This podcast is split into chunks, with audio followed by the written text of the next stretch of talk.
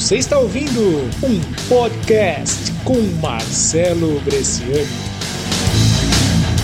Eu queria contar para vocês um exemplo muito engraçado que eu vi um tempo atrás falando sobre o McDonald's e o Burger King.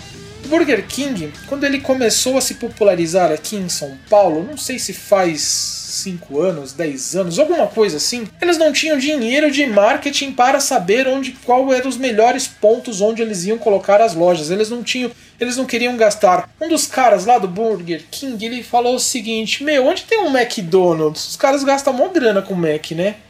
É. E o McDonald's faz um estudo, né? Onde que vai ter pessoas para montar um Mac, não vai? É, eles fazem. Então vamos colocar uma loja nossa perto de uma loja do Mac, porque a gente acredita que, um pouco de esperança, sim, mas tem um estudo por trás, tem um teste. Ele, por exemplo, ele fez a primeira loja, deu certo, opa, continua. Fez a segunda, fez a terceira, a quarta, a quinta. Tá dando super certo, vamos escalar isso. Isso não é marketing de esperança, isso é um marketing onde você descobre resultados. Isso chama modelagem. Isso é a modelagem de resultados.